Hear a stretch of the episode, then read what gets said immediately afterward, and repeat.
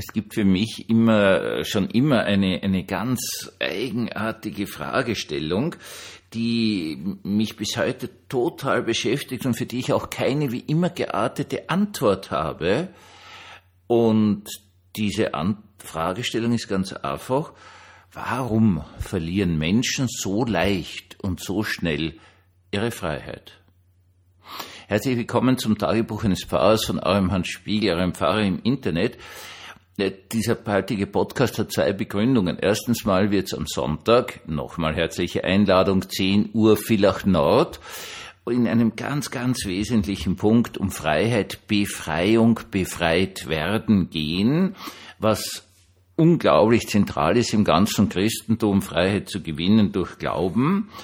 Das ist die eine Seite. Die andere Seite, die für mich immer ganz wichtig ist, ist einfach die Geschichte meines Vaters, der ja auch ein Verfolgter des Nationalsozialismus war und der sie einfach keine Freiheit hat nehmen lassen. Auch nicht unter diesen Bedingungen, unter diesen grauenvollen, angsterregenden, vernichtenden, tötenden Bedingungen sich keine Freiheit hat nehmen lassen. Und das, das sind so diese zwei Aspekte in mir, die sehr, sehr, sehr, sehr früh bei mir zu einem Nachdenken über dieses Element der Freiheit und auf der anderen Seite vor allen Dingen, warum lassen sich Menschen so leicht versklaven geführt hat. Wenn wir jetzt in die Geschichte hineinschauen, lade ich sie mal ganz kurz ein. So haben wir bis ganz lange, ganz, ganz, ganz lange, also in den USA bis zum amerikanischen Bürgerkrieg, der ja, wenn wir uns ehrlich sind, nicht einmal 250 Jahre her ist, vollkommen selbstverständlich Sklaverei.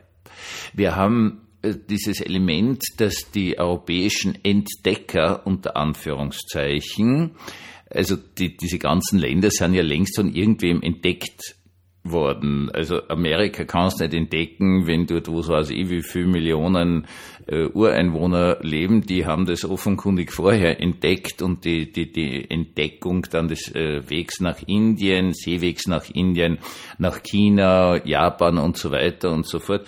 Das ist ja alleine schon vollkommen irre, dass wir da immer den Christoph Kolumbus an erste Stelle äh, setzen, dass der Amerika entdeckt hat. Na, er hat nur den Seeweg von Europa nach Amerika entdeckt, aber es wird immer gesagt, der Entdecker Amerikas. Äh, also, also das ist nur ein, eine Nebenbemerkung, okay? Aber diese ganzen Leute, egal wo sie hingekommen sind, diese Europäer hatten eigentlich ein primäres Interesse, nämlich den Sklavenhandel.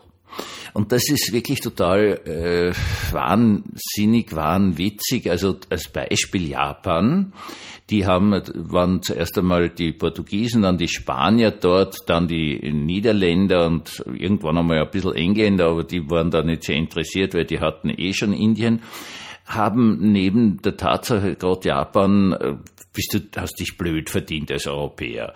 Weil die hatten coole Schiffe, große Schiffe, die auch durch Stürme durchsegeln konnten und die haben einfach den gesamten Handel zwischen China und Japan übernommen. Das heißt also Seide und Porzellan vor allen Dingen und haben sie damit eh schon deppert verdient. Nichtsdestotrotz haben sie auch gleich einmal einen ordentlichen schwunghaften Sklavenhandel begonnen. Und man muss also das, das war einfach immer ein ganz tragendes Element der ganzen Wirtschaft. Also gut, man kann jetzt sagen, was weiß ich, Landwirtschaft, was wir halt an Traktor, Mähdrescher und so weiter und so fort haben, waren halt damals Sklaven.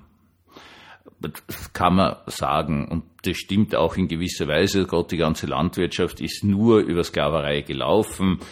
Ganz bekannt natürlich in den Südstaaten der USA, die dann konföderierte Staaten ab weggebrochen sind, äh, die Baumwollgeschichte, also ja, heutzutage hast du halt so spezial Mähdrescherartige Dinge, die die äh, Wattebalsche da von den Pflanzen runter äh.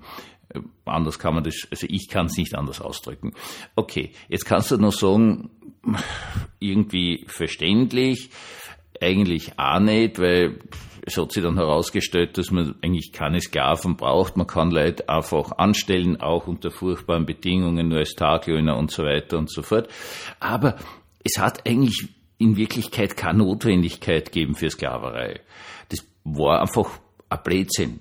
Da gibt es aber etwas im Menschen drinnen, der sagt, er möchte lieber jemand anderen besitzen, äh, als dass er ihm was zahlt. Obwohl man für den Sklaven teilweise sehr, sehr viel hat zahlen müssen und natürlich auch sein Essen bezahlen hat müssen, Arztrechnungen und so weiter und so fort, weil man wollte diese Sklaven ja nicht verlieren. Erst äh, was weiß ich, so um 1700, 1750, wo aus Afrika ein ein gigantischer Nachschub an, an Sklaven dahergekommen ist, äh, gerade nach Nordamerika oder auch nach Südamerika. Da war es dann wurscht, da hat ein Sklave durchschnittlich sieben Jahre überlebt, wenn er überhaupt schon die, die Überfahrt überlebt hat, weil da waren Sklaven so billig, also da hat man nichts mehr in die Leute investiert. So grauenvoll klingt das. Aber, und jetzt gibt es ein ganz großes Aber. Aus dem Römischen Reich gibt es Zeiten, wo zumindest in Italien, in spezieller Weise auch in Rom, es mehr Sklaven als Freie gegeben hat. Und daraus gibt es ja jetzt eine ganz, ganz einfache äh, Aussage, ja, die hätten ja sagen können, wir wollen nicht mehr. Was wüssten machen? Wenn mehr als die Hälfte der Bevölkerung einfach sagt, na, aus, Ende, tun wir nicht mehr, wir sind ab sofort keine Sklaven mehr, was willst du tun? Man kann ja hingehen und zum Beispiel fragen, jetzt heutiges Russland, gut, es gibt natürlich die, die etwas besser verdienen, die, die flüchten vor der, also gerade jetzt die Männer, vor der Einberufung und, und gehen, ziemlich viele sind anscheinend in der Türkei gelandet, in Georgien und so weiter und so fort, äh, wo sie sich vor der Einberufung Gott sei Dank retten können, weil, pff, russische Soldaten haben anscheinend im Moment in der Ukraine auch keine große Leben, Überlebenswahrscheinlichkeit. Äh, aber die Russen könnten ja sagen, na, machen wir nicht. Machen wir einfach nicht. Aus, Ende. Machen wir nicht. Wir, wir sagen einfach, na danke, Herr Putin, wollen wir nicht. Und jetzt ist das dieses unglaublich faszinierende Phänomen. Auf der einen Seite, dass Menschen unbedingt wen anderen besitzen wollen, also richtig besitzen wollen. Und auf der anderen Seite, dass Leute, Menschen sich einfach jegliche Freiheit nehmen lassen.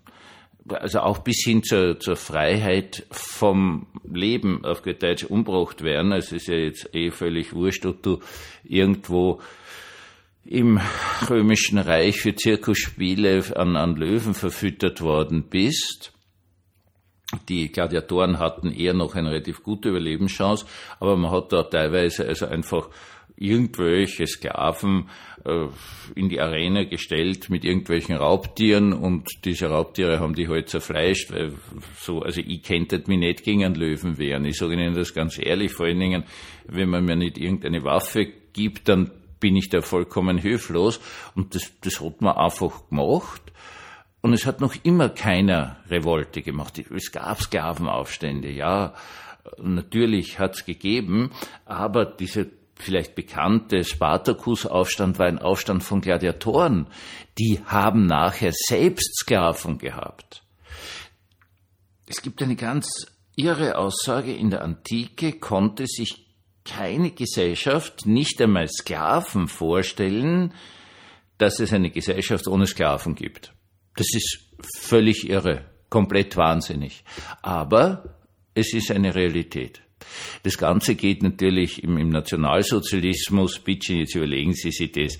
Also ich bin jetzt 63, auch das hätte mich ja vor dem Zweiten Weltkrieg äh, vor der Einberufung nicht gerettet. Da gibt's ja diese Horrorbilder von den alten Männern, die da stehen es muss irgendwann einmal Anfang 45 gewesen sein, mit einem ganz normalen Mantel und einem Hut oder einer Kappen und, und so einer Armbinde und denen drückt man dann eine Panzerfaust in die Hand und die sollen jetzt kämpfen gehen. Ich meine, die hatten Überlebenschance null.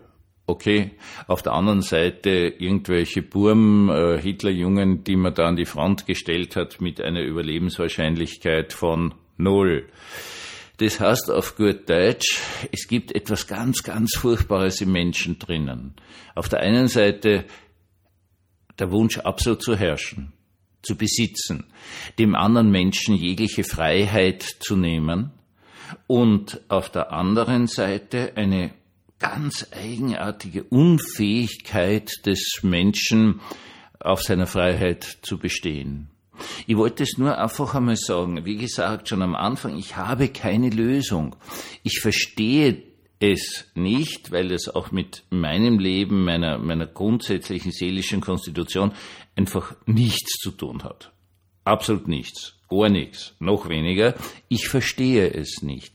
Ich wollte Ihnen das nur einfach einmal erzählen, dass es offenkundig diese Grundfreiheit gibt, dass wir uns am Sonntag in dem Gottesdienst, davor natürlich im Podcast Mittagpredigt Vorausschau, mit diesem Element der Freiheit beschäftigen wollen. Das ist sozusagen ein oder müssen oder dürfen vom Predigtext her. Und das ist jetzt wirklich etwas ganz Spannendes und ich wollte Ihnen das einfach nur mal sagen. Sie sind befreit. Durch Jesus von Nazareth sind Sie befreit. Und Sie können jederzeit auf Ihrer Freiheit bestehen. Einer Freiheit, die Ihnen ja, Luft zum Atmen gibt, die Fähigkeit, dass Sie sich einfach irgendwie wohlfühlen, ja, ganz klar, es gibt die Grenzen. Sie können nicht hingehen und sagen, ah, Jesus hat mich befreit, deswegen mache ich jetzt einen Banküberfall oder bring irgendwen um. Aber ich meine, jetzt bei meinen Hörern muss ich das eh nicht sagen. Das ist klar, dass es immer Grenzen gibt, die nicht dazu führen dürfen, dass man anderen die Freiheit nimmt. Das ist aber jetzt, glaube ich, bei meinen Hörern und für diesen Podcast eh sowas von klar. Ich habe es nur vorsichtshalber gesagt. Aber, meine Lieben, lasst euch nicht die Freiheit nehmen die euch geschenkt ist. Einen gesegneten Abend uns allen.